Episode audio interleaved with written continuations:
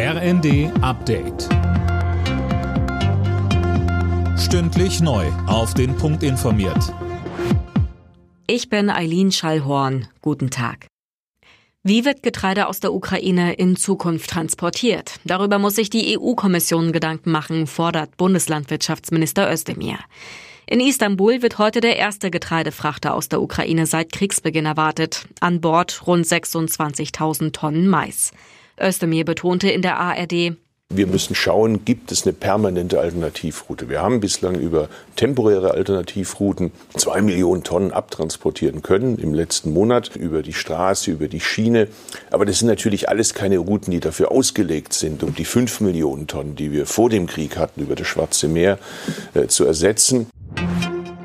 Für die Ampelparteien kommt die Rente ab 70 nicht in Frage. Der Vorschlag von Gesamtmetallchef Wolf geht an der Lebensrealität vieler Menschen vorbei, sagte Grünen-Fraktionsvize Audrasch dem RND. Ähnlich sehen das auch SPD und FDP. Die USA haben den Anführer des Terrornetzwerks Al-Qaida bei einem Drohnenangriff in Afghanistan getötet.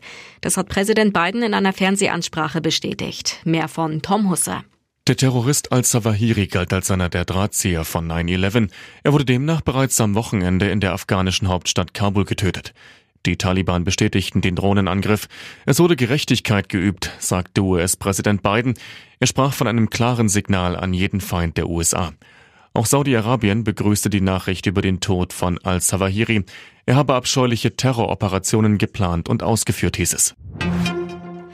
Bei ihrem Besuch im Waldbrandgebiet in der sächsischen Schweiz hat Bundesverteidigungsministerin Lambrecht Sachsen weitere Unterstützung zugesagt. Auch in den kommenden Tagen soll die Bundeswehr bei den Löscharbeiten helfen, vor allem mit Hubschraubern. Alle Nachrichten auf rnd.de